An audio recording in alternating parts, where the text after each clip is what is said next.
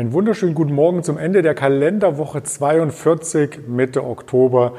Sie sind beim Marktgespräch mit der LS Exchange. Mein Name ist Andreas Bernstein von Traders Media GmbH und heute sprechen wir in Düsseldorf mit dem Henry. Guten Morgen, Henry.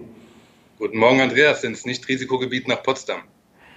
Ja, das hast du schön gesagt, das stimmt. Hier sind wir noch relativ safe, wobei die Geschehnisse um Corona natürlich in dieser Woche weiter um sich gegriffen haben. Das möchten wir auch gleich auf dem Marktüberblick einmal kommentieren. Doch zuvor noch der Hinweis an alle Fans oder noch nicht Fans, wo kann man das ganze Format im Nachhinein noch einmal abrufen. Natürlich als Podcast-Variante bei Spotify, dieser Apple Podcast, aber auch unter der Woche auf den sozialen Kanälen von Twitter, Instagram, Facebook und hier hier bei YouTube natürlich auch. Also wenn Ihnen das Format gefällt oder Sie Anregungen haben, kommentieren Sie dies gerne und geben Sie auch die Eindrücke wieder in der Facebook-Gruppe vom Orkan, denn er wird das dort entsprechend wieder streuen. Vielen Dank an dieser Stelle dafür. Ich habe schon in der Einleitung gesagt, dass Corona uns weiter beschäftigt und so ist es auch natürlich thematisch so, dass wir hier darauf eingehen. Doch zuvor der Blick auf die Märkte. In dieser Woche weltweit haben wir fast die 39 Millionen zum aktuellen Stand Stand an Infizierten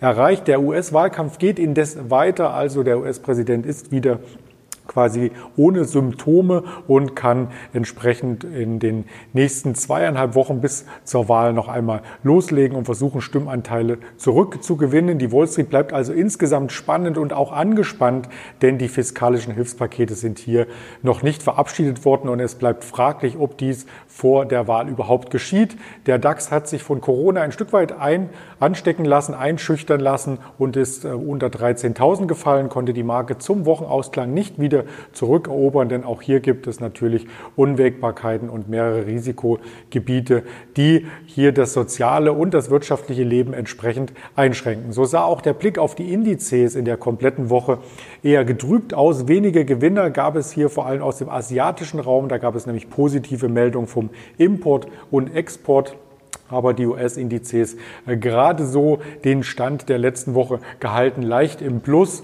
und der DAX im äh, Mittelfeld mit minus ein Prozent, ebenso die Rohstoffe uneinig. Da konnte Erdgas und Weizen sehr gut zulegen, aber ansonsten ähm, Silber, Gold und so weiter unter Abgabedruck stehen. Und das bringt uns zum nächsten Chartbild direkt zum DAX, der in einem Dreieck gefangen ist und zu der Frage an unseren Händler Henry von der LS Exchange. Wie hast du denn die DAX-Woche wahrgenommen? Ja, es ist natürlich so, mit neuen Corona-Wasserstandsmeldungen sehen wir direkt Abgabedruck auf dem Markt. Also wir haben das am Donnerstag gesehen, da kamen ein paar Nachrichten auf, dass wir jetzt die höchsten Stände haben, was Corona-Neuinfektionen angeht. Und der Markt hat uns gedankt. Also wir befinden uns ja immer noch in diesem Dreieck, das wir letzte Woche schon angesprochen haben. Wir sind da an der Oberkante abgeprallt, haben jetzt noch nicht den, den unteren Bereich ähm, wirklich hart mal getestet, aber wir bewegen uns so am unteren Bereich jetzt. Also man, man sieht es so, so Hoffnung beflügelt, aber jetzt die neuen Wasserstandsmeldungen, die, die sorgen einfach für Abgabedruck und auch wenn da gestern wieder Entspannung reingekommen ist, die Volatilität, die steigt schon an. Das stimmt natürlich und äh, das Interesse nach Technologiewerten und nach Biotech-Werten ist weiterhin ungebrochen hoch. Wenn man hier einen Blick auf die Umsatzspitzenreiter wirft an der LS Exchange, dann steht natürlich ganz oben wieder Tesla, Amazon, aber auch eine Biontech, auf die wir gleich eingehen möchten. Apple in dieser Woche mit einer neuen, äh, mit einem neuen Produkt, mit dem neuen iPhone 12, wollte ich sagen, aber auch die Wasserstoffhersteller oder die Wasserstoffaktien, Ballard Power und so weiter sind hier mit im Fokus letzten Endes. Und da geht die Suche nach einem Impfstoff letzten Endes weiter. Und die Frage ist natürlich, wer ist aussichtsreich bei dieser Suche? Was denkst du? Meines Erachtens erstaunlicherweise immer noch BioNTech in der Kooperation mit Pfizer. Also da wurde jetzt gesagt, dass man Ende Oktober ähm, äh, in Richtung dieses Impfstoffs, des ersten, dass man, äh, an dem man geforscht hat, so gesehen, der für schwere Fälle geeignet ist, schon sehr weit ist und da so gesehen sehen kann Ende Oktober, ob er wirkt. Und wenn er wirken wird, dann wird Pfizer auch hingehen und bei der FDA in Amerika, das ist diese Arzneimittelbehörde, eine Notzulassung beantragen. Das heißt, ähm, eine normale Zulassung, die dauert so, man sagt so zwischen ein paar Monate, das ist aber eher so in, in Richtung eines Jahres gedacht, also zwischen acht bis zwölf Monate ist da gemeint. Eine Notzulassung kann da relativ schnell gehen und Pfizer hat sich da sehr optimistisch ge, ähm, gemeldet und hat gesagt, wenn wir das wirklich beweisen können, dass der Wirkstoff Ende Oktober wirkt, werden wir diese Notzulassung beantragen und dann kann es sein, dass wir Ende November schon eine Rückmeldung von der FDA haben und dann so gesehen diesen Impfstoff auf den Markt bringen werden. Das klingt natürlich sehr, sehr gut und das sieht man auch ein Stück weit im Aktienkurs, oder? Ja, BioNTech ist fest. Wir, wir haben es gesehen. Also während alle anderen Technologieunternehmen hier unter Druck sind, sehen wir BioNTech 4% äh, fester.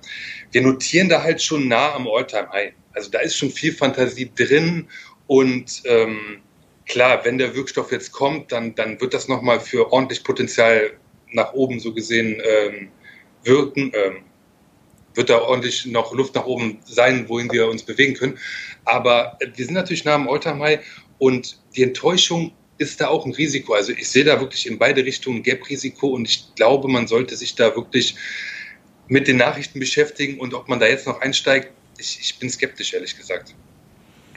Es ist ja so, dass in der Branche nicht alle, die an einem Covid-19-Medikament forschen, hier entsprechende Fortschritte machen. Auch dazu hatten wir in dieser Woche ja zwei Meldungen von prominenten Unternehmen noch einmal vertiefen dürfen. Und zwar zum einen von J&J und von Eli Lilly. Die Pharmakonzerne unterbrechen quasi ihre Impfstoffstudien und sind damit erst einmal im Wettkampf, zumindest um das schnellste Medikament auf dem Markt, ähm, rausgeflogen. Aber über 100 Unternehmen forschen ja noch weiter. Also da bleibt es durchaus spannend, wer hier quasi das Rennen macht und ob es vielleicht auch noch eine Virusmutation oder, oder, oder gibt. Wie siehst du denn das?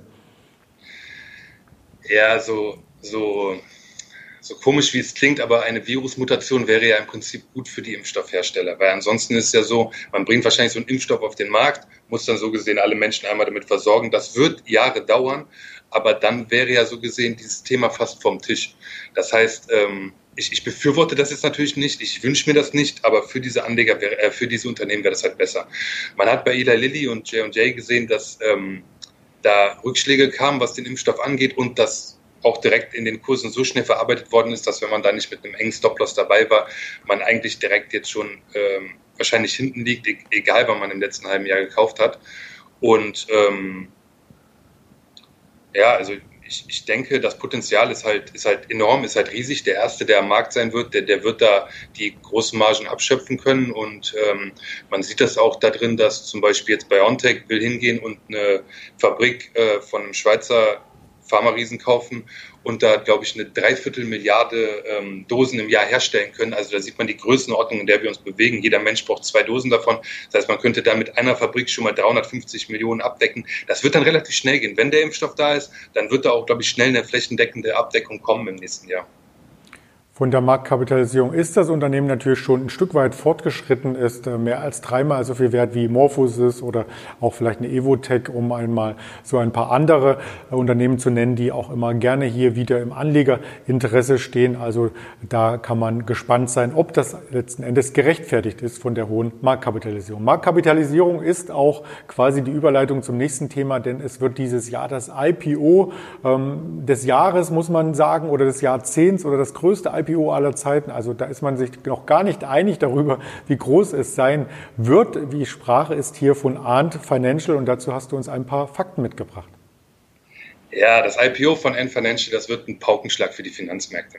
Also ein, ein Unternehmen in dieser Größenordnung, das noch nicht börsennotiert ist, das, das gibt es ja aktuell, das gab es schon lange nicht so gesehen. Das haben wir das letzte Mal gesehen bei ähm, Saudi Aramco.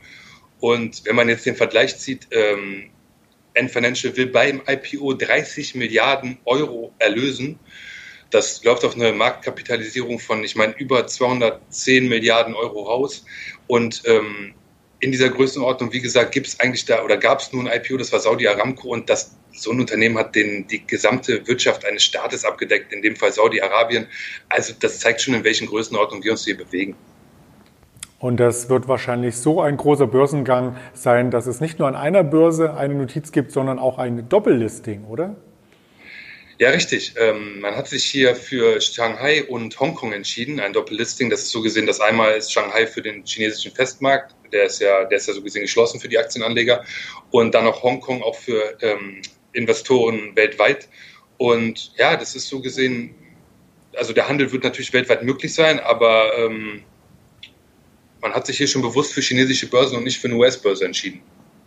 Und warum nicht für die US-Börse? Ja, ich glaube, da gibt es zahlreiche Gründe. Also ganz vorne steht da vermutlich der Handelskonflikt. Also wir haben da immer Mitschwingen es gibt ja die, es gibt ja viele chinesische Aktien, die in Amerika gelistet sind und eigentlich bei jedem Aufflammen dieses Handelskonflikts sind die immer stärker unter Druck als die äh, Aktien am Festland, weil da einfach sowas wie ein äh, Cold Delisting von den Plätzen in Amerika mitschwingt. Ähm, die Amerikaner haben natürlich mehr Zugriffmöglichkeiten auf Aktien, die in Amerika gelistet sind. Und ich glaube, dieser ganze, alles, was da mitschwingt, so gesehen, kann man so ein bisschen dadurch umgehen, dass man einfach sagt, okay, wir listen unseren größten Finanzdienstleister aus Asien, aus China an den chinesischen Börsen und nicht in Amerika. Also quasi auch so eine Art Politikum, wenn man es so will. Ähm, die Pro und Kontras hier für das Unternehmen haben wir noch einmal zusammengefasst auf diesem ähm, Blick. Ähm, zum Beispiel als Pro die Expansion in Asien, die ist weiter unaufhaltsam, also auch wenn dort schon eine sehr hohe Markttiefe vorhanden ist des Unternehmens, kann hier immer noch Wachstum erzeugt werden. Indien steht in den Startlöchern und so weiter. Und äh, durch die Kreditvergabe oder auch äh, Darlehen, die es dort gibt für Endkunden, findet eine Revolution des chinesischen Banksystems äh, statt. Und Contra wäre vielleicht, dass hier nach dem IPO bei der Größenordnung gar nicht mehr so viel Wachstum vorhanden sein kann, weil schon ganz viel eingepreist ist und natürlich auch, dass die Hightechs in jüngster Zeit so ein bisschen volatiler werden, vielleicht auch ihre Hochs schon gesehen haben und auch das Politikum, was du angesprochen hast mit den USA, dass es hier eventuell Auflagen geben könnte, wenn hier das Unternehmen sich in den USA entsprechend ähm, breit machen möchte, oder? Ja, also du hast es ja angesprochen. Ähm, die Pro-Aspekte sind hier eigentlich zahlreich. Also wir sehen hier das, den größten Finanzdienstleister in China, in, in ganz Asien. Man hat 700 Millionen monatlich aktive User. 700 Millionen, das muss man sich eigentlich mal auf der Zunge zergehen lassen, weil wenn man das zum Beispiel vergleicht mit, mit Europa, wir haben 750 Millionen Einwohner in Europa. Das heißt, dieses Unternehmen hat so gesehen einmal ganz Europa als Kunden im Monat. Sowas wäre bei uns gar nicht möglich. Wir haben hier regulatorische Vorschriften und ähnliches, die einen davon abhalten. Und jetzt geht man noch hin und expandiert so gesehen in, in ganz Asien. Man geht in, in den südasiatischen Raum, da über Thailand, Singapur, Indonesien. Man ist jetzt auch auf dem Vormarsch in äh, Indien, hat dafür extra einen Fonds gegründet, um da so gesehen die notwendigen Investitionen tätigen zu können. Also großartig, was man hier macht. Ähm, du hast noch den Punkt hier stehen, äh, Revolution des chinesischen Bankensystems das basiert ja auf einer Idee von Jack Ma, von dem Gründer von Alibaba. Also er hat ja damals gesagt, so gesehen, der, der hat das chinesische Bankensystem mit einem Dinosaurier verglichen. Da hat man sich so mit diesen, es gibt ja zahlreiche Zentralbanken in China, so gegenseitig bekämpft und wollte sich da eigentlich nicht wirklich die Bälle zu, zu werfen. Und ähm, durch Alibaba mit ein Financial und dann dieser Maßnahme Alipay zu gründen, hat man so gesehen allen Chinesen einfach die Möglichkeit gegeben, egal wo, mal eben mit dem Handy, mit so einem Code, den man einscannen kann, zu bezahlen und hat dadurch eigentlich wirklich nicht das Bankensystem revolutioniert, sondern abgelöst, was diesen Zahlungsverkehr äh, angeht. Ähm, das war das eine Problem, was so gesehen die chinesischen Banken hatten. Das andere war aber auch, dass mittelständische Unternehmen und auch kleine Unternehmen gar nicht an Kredite kamen. Also es war da so, so gesehen, die, die Banken haben sich damit gar nicht abgegeben. Die haben gesagt, okay, wir haben hier große, wachstumsstarke Unternehmen, darauf fokussieren wir uns und was die Kleinen machen, schaut mal so gesehen. Wir können nicht nachvollziehen, wie genau ihr da arbeitet und ähnliches. Und ähm, dieses Ökosystem, so gesehen, dass kleine und mittelständische Unternehmen an Kredite kommen, wurde auch in Alipay oder durch ein Financial so gesehen implementiert. Das heißt, äh, auf der, auf der Pro-Seite sind hier großartige Dinge, die man da geschaffen hat. Und ähm, wenn man sich das auch anguckt, man vergleicht das gerne mal in den USA oder weltweit mit PayPal, aber man ist hier einfach um ein weites größer. Also ich, ich weiß, es gab hier Vergleiche mit 25-fachen Umsatz oder ähnlichem und das sind ja nur, sind ja nur Rahmendaten. Und an jedem Euro beziehungsweise jedem äh, Hongkong-Dollar oder jedem Yuan, den man da umsetzt, von jedem kriegt man 0,1 Prozent Provision. Das heißt, es läppert sich einfach und es ist so ein tolles Plattformmodell. Ähm, ich ich finde es großartig. Also auf der Pro-Seite haben wir hier massive Vorteile, die du ja auch gesehen hast. Ähm, ganz stark. Jack Ma wird auch immer als äh, Botschafter von chinesischen Unternehmen hier quasi skizziert, weil er ist jemand, der neue Ideen quasi voranbringt und die Forbes-Liste hat ihn auch letztes Jahr zu einem der 21 äh, mächtigsten Menschen der Welt gekürt. Sein Vermögen wird auf 40 bis 50 Milliarden, je nachdem wie die ganzen Beteiligungen gerade an der Börse notieren, ähm, geschätzt. Also er ist auch einer der reichsten Menschen, nicht nur der einflussreichsten und vielleicht auch der hellsten Köpfe ähm, dieser Erde, sondern es ist auch auf seinem Bank Bankkonto her ähm, bisher reflektiert, ähm, dass diese Ideen hier letzten Endes auch sich in bare Münze auszahlen. Und sein Vorzeigeunternehmen Alibaba, wo wir nochmal auf den Aktienkurs schauen möchten, die dann auch weiterhin die, eine Beteiligung halten an Arn Financial, sieht sehr, sehr gut aus, richtig? Ja, also Alibaba hält 33 Prozent von N Financial. Man hat es damals so gesehen in einem Rebranding ausge, aus der Firma ausgesondert, damit man sich da auf wirklich den Finanzmarkt konzentrieren kann und auch so gesehen diese, diese Abhängigkeit von Alibaba ein bisschen reduziert, dass man da freier agieren kann und auch von Investoren freier wahrgenommen wird und nicht so gesehen immer diesen, diese Hand von Alibaba da über N Financial schweben sieht. Sie ist natürlich noch da. Also man profitiert hier ganz stark vom, vom IPO. Ähm, es ist eine große Nachfrage da. Investoren aus der ganzen Welt wollen investieren und das sehen wir auch hier im, im Alltime-High bei Alibaba. Also ich, ich bin ein großer Fan davon. Ich habe selber im Depot, weil ich einfach sehe, dass es der das Unternehmen so gesehen in China ist revolutionär in vielen Bereichen, nicht nur Retail und E-Commerce, sondern auch die Cloud-Sparte. Man ist ja einfach das Amazon aus Asien und äh, wer will da nicht dabei sein? Das stimmt. Wer will da nicht dabei sein, gilt sicherlich auch dann für das IPO und bringt mich zur nächsten Frage, wo kann ich denn überhaupt die Aktien zeichnen? Hm. Bist du ein Chinese, dann könntest du zeichnen, weil es gibt hier das Problem, man kann es wirklich nur in China selber zeichnen. Die äh, Aktien gehen in Shanghai und in Hongkong an die Börse. Das heißt, im Vorfeld gab es die Möglichkeit für institutionelle Investoren halt natürlich daran zu treten und Aktien in großen Paketen zu zeichnen, aber für deutsche Investoren gab es da keine Möglichkeit. Man hat sich da für einen, für einen ganz, also ich finde, ne, es ist ein einzigartiger Weg und ich finde es auch grandios, was man gemacht hat.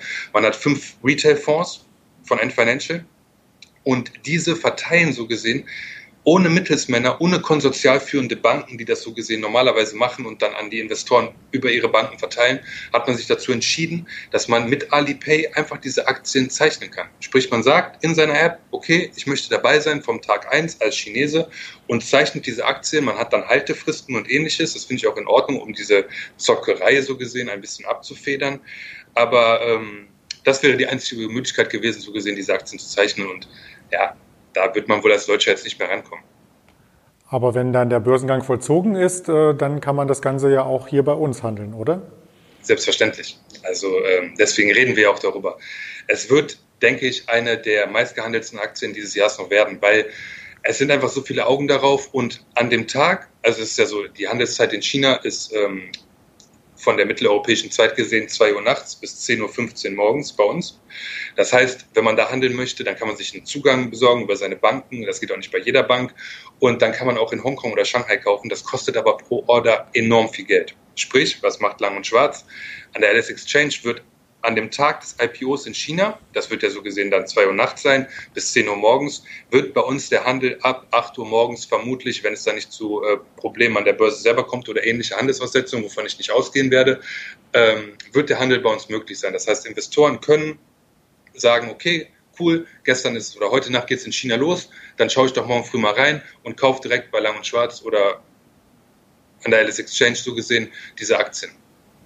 Das klingt spannend, also den Handel gleich am ersten Tag hier mit zu begleiten. Vielleicht nicht mit dem ersten Kurs, der in Asien gemacht wird, um das noch einmal zusammenzufassen, sondern an der LS Exchange dann morgens ab 8 Uhr. Wir werden das Ganze begleiten und auch dokumentieren. Und man hat natürlich schon durchgehört, dass du ein Fan von solchen großen Plattformen bist und von Alibaba selbst. Deswegen vielleicht noch einmal auf den Punkt gebracht, dein Fazit zu diesem Börsengang? Ähm, ja, also kurz gesagt, IPOs in dieser Größenordnung die versprechen natürlich kein Verdopplungs-, Verdreifachungspotenzial, weil dann, dann nimmt es einfach Ausmaße an, die äh, haben wir zuletzt bei Tesla gesehen. Nein, aber Spaß beiseite. Es ist einfach riesengroß. Es ist ein 200 Milliarden Unternehmen. Man will hier 30 Milliarden Euro einsammeln. 35 Millionen US-Dollar sind das. Und ähm, dass da jetzt eine Kursverdopplung stattfindet, glaube ich nicht. Aber dass da auch zu starke Schwankungen am ersten Tag sind, glaube ich auch nicht. Ich denke, man wird hier geregelt an den Markt kommen. Es sind gute Zukunftsaussichten da. Es ist kurzfristig meines Erachtens ein hat es ein bisschen Geschmäckle, der Zeitpunkt, den man wählt. Man ist hier in der Hochphase, ist natürlich für End Financial super. Der, der, der Markt ist am All-Time-High oder nahe des All-Time-Highs. Ähm, Alibaba läuft super, es gibt hier nur positive Meldungen und dann so ein äh, Financial ähm, Startup, IPO so gesehen zu machen, das, das hat natürlich viele Augen auf sich. Sprich, ich glaube, kurzfristig gibt es da das Potenzial für, für starke Kursbewegungen nach oben. Aber ähm, ja, es ist halt auch kurz vor der US-Wahl noch, was der Gesamtmarkt macht, das wird auch auf dieses IPO abstrahlen. Sprich, ich denke, man sollte da besonnen rangehen. Man sollte nicht direkt am Anfang äh, einen zu großen Stack nehmen. Man sollte vielleicht langfristig denken und auch mal einen Kursrücksetzer oder sich mal gucken, wie die Entwicklung ist und dann auch mal bei einem Kursrücksetzer vielleicht mal so gestaffelt reingehen. Sprich, ich glaube, langfristig gute äh, Aussichten, kurzfristig ist relevant, was der Gesamtmarkt macht. Also man braucht da nicht glauben, dass wenn man jetzt nicht den ersten Kurs äh, bekommt, dass dann das Ding in einem Monat oder in zwei Monaten bei, bei dem doppelten äh, Kurs steht. Dann äh, danke für diese Information oder auch äh, Meinung, die natürlich auf vielen Daten hier, die wir zusammengefasst haben, beruht. Und wenn man die beiden Themen verknüpfen möchte, also Gesundheit und Digitalisierung, dann sind wir beim Thema drei. Das ist alles thematisch sehr toll wieder aufgebaut an diesem Samstag. Und da geht es um die Digitalisierung der Gesundheitsbranche. Der eine oder andere hat vielleicht vor wenigen Jahren damit begonnen, einen Schrittzähler zu installieren auf seinem Handy und äh, dann quasi sich selber motiviert, immer in Bewegung zu bleiben, vielleicht auch auf gesunde Ernährung umgestellt, seine Herzfrequenz gemessen. All das ist mit den sogenannten Wearables äh, möglich, also die Apple Watch 5 beispielsweise das aktuelle Modell oder natürlich auch mit anderen Fitness-Trackern kann man jederzeit seine Gesundheitsdaten im Blick haben, sie auch weitersenden und wie wir vor zwei Wochen in der Sondersendung zu verschiedenen ähm, Fitness-IPOs und Fitnessunternehmen weltweit hier angedeutet hatten, rechts das Bild von Lululemon geht auch der Trend dahingehend in der Corona-Zeit, dass man Fitness vermehrt zu Hause macht und nicht im Fitnessstudio. Auch dafür gibt es digitale Lösungen. Der Markt ist riesengroß, die Nachfrage ist riesengroß und es stehen natürlich auch Ärzte bereit. Und deswegen möchten wir hier auf ein Unternehmen zu sprechen kommen, was Teledoc heißt, richtig? Ja, Teledoc im Porträt heißt es heute. Ähm, Teledoc ist der größte Telemedizinanbieter der USA. Jetzt, das klingt jetzt schon wieder so kryptisch, aber es ist auf gut Deutsch gesagt einfach zu erklären, weil bisher war es ja so, wenn man krank war, geht man zum Arzt, man sagt, ich habe das und das Symptom und dann kriegt man irgendwas verschrieben, rennt zur Apotheke, kauft dort das Mittel und geht wieder nach Hause. Sprich, man hat viel Zeit investiert für eigentlich etwas, das man abkürzen könnte. Dafür ist Teledoc da. Das ist nicht das einzige Unternehmen am Markt, aber wir sprechen heute mal explizit darüber. Sprich, was kann man machen? Telemedizin heißt, ich bin krank oder ich habe Symptome ich greife zu meinem Handy, ich werde mit einem Arzt kontaktiert oder, oder verbunden, ich beschreibe meine Symptome, sprich das, was ich eigentlich auch beim Arzt mache, wenn ich nicht unbedingt einen Bluttest oder ähnliches machen will. Und dieser Arzt wird mir dann in dieser Videoschaltung sagen, okay, aufgrund der und der Symptome verschreibe ich dir dieses Mittel, sendet mir auf meine App mein Rezept und ich kann so gesehen im digitalen Store direkt dieses Mittel wie, via dieses Rezeptes bestellen oder ähm, erwerben und kriegst dann per Post zugeschickt. Sprich, es ist ein Anbieter, der eigentlich genau dieses Problem, dieses zeitaufwendige Problem, das man hat, wenn man Symptome hat, warum dann noch zum Arzt geben, sie lösen es. Und äh, das ist natürlich, ich, ich fand es schon vor Corona eine, eine großartige Sache, ähm, was sie machen. Durch Corona ist es natürlich nochmal multipliziert worden. Alle Augen sind auf diese Bereiche. Man versteht, dass diese Digitalisierung der Gesundheitsbranche los, nicht nur losgeht, sondern schon im vollen Gange ist. Und da ist Teledoc einfach das, das Mittel der Wahl. Das ist in Deutschland ja auch schon sehr, sehr weit fortgeschrieben. Also bei äh, vielen Krankenkassen, ich denke, bei fast allen kann man mittlerweile die ähm, Abrechnungen zum Beispiel einscannen, hinschicken, also ein Foto machen mit dem Handy, dann via E-Mail oder in einem Upload-Bereich hochladen. Die Krankenkasse schaut dann nochmal rüber, ähm, gibt einen vielleicht auch Rezepte zurück und es gibt sogar ähm, den Doc Direct, die, das telemedizinische Modell aus Baden-Württemberg, wo verschiedenste ähm, Kassenärzte hier vereint sind, wo man das Ganze auch virtuell gestalten kann und wo dann in der Ausbaustufe natürlich auch mal ein Arzt via Webcam online sein wird. Also es funktioniert natürlich nicht so wie im Detail wie ein richtiger Arztbesuch. Also wenn man Zahnschmerzen hat, kann man nicht einfach sagen in der Webcam, ah, hier oben an rechts äh, Nummer drei tut's weh und er schaut über die Webcam rein. Das geht natürlich nicht, aber der Arzt könnte schon einmal die Daten vorliegen haben, insbesondere was Puls und so weiter angeht, Langzeit-EKGs, ähm, bevor letzten Endes der Patient eintrifft und schon mal sich ein Bild machen vor der weiteren Behandlung. Das spart dann natürlich auch Zeit und Kapazitäten bei Ärzten und in Krankenhäusern. Und dieser Trend, der kommt natürlich auch an der Börse an und spiegelt sich im Aktienkurs wieder. Und wenn man sich äh, Teladoc im Porträt anschaut, äh, so streben wir dem Allzeithoch entgegen, oder? Ja, Also im Rahmen von der Corona-Krise sind wir ja hier wirklich super gelaufen. Die letzten Jahre waren so auch schon erfolgreich, aber sie verblassen natürlich in der Bewegung, die man jetzt dieses Jahr sieht.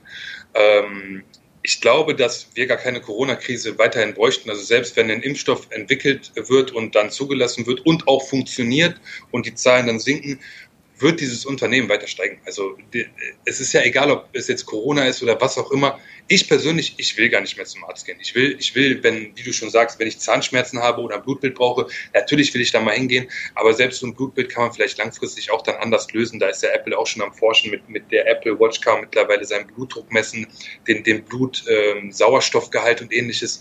Es kann eigentlich nicht mehr lange dauern. Sprich, Teledoc durch Corona-Krise hat die Aktien Booster bekommen und nicht nur die Aktie, sondern eigentlich alle äh, Anbieter in dem Bereich, auch die chinesischen Alibaba Health, äh, Pix und Innovation Care, diese Biotelemetry, mit denen Apple zusammenarbeitet. Ich sehe hier großartige Chancen, dass es einfach so weitergeht. Dass, wenn Impfstoff kommt, natürlich wird dann da ein bisschen Luft entweichen, weil man einfach sagt, kurzfristig nicht so hohe Gewinnaussichten. Es wird sich ein bisschen die, diese ähm, Digitalisierung ein bisschen verlangsamen, diese Entwicklung. Aber langfristig ist das Top-Pick in den Bereichen. Du sprachst Alibaba Health Information Technologies an und auch diesen Wert haben wir hier im Chartporträt vorliegen. Ja, ähm, das ist die, äh, also so gesehen, das ist das Pendant zu Teledoc aus China von Alibaba betrieben. Wir haben da so gesehen Alibaba Health und, äh, Healthcare und äh, dieses Ping An Insurance, Healthcare und Innovation, das ist von dem größten Versicherer von China. Das sind so die beiden größten am Markt, die da konkurrieren, aber sie teilen sich einen riesen Markt auf. Also ähm, Alibaba Healthcare ist, ist auch man kann es eigentlich eins zu eins unter den Chart von Teledoc legen. Man sieht es ja hier. Es ist ein Top-Unternehmen und es ist ein Top-Markt. Also ich, ich habe da keine Bedenken. Langfristig, kurzfristig kann man da immer mal eine Schwankung mitnehmen oder wie gesagt auch mal gestaffelt in den Markt nehmen, wenn jetzt ein Abverkauf kommt. Langfristig sind die Wachstumsaussichten großartig und vor allem durch die hohe Bevölkerungsrate in, im asiatischen Raum und natürlich insbesondere in China ist der Bedarf auch da. Äh, ich denke, da werden die Schlangen bei einem Arzt noch ein Stück weit länger sein als in Deutschland, äh, wenn man das zugrunde liegt, legt. Und da ist natürlich das Ganze über die Digitalisierung voranzutreiben ein sehr, sehr genialer Schachzug, wo auch Jack Ma hier Weitblick beweist, meines Erachtens nach. Und das ist quasi auch das Stichwort zur Verabschiedung letzten Endes der Weitblick. Behalten Sie den Weitblick an der Börse und die Informationen können Sie im Nachgang natürlich noch einmal ähm, per einzelner Sequenz auf YouTube abrufen oder auf den anderen sozialen Kanälen und auch als Hörvariante bei Spotify, Deezer und Apple Podcast. Das wollte ich noch mit abschließend auf den Weg geben, bevor ich Sie ins Wochenende entlasse und bedanke mich hier für die ausführlichen Informationen bei dir, Henry. Danke, immer gerne. Schönes Wochenende wünsche ich.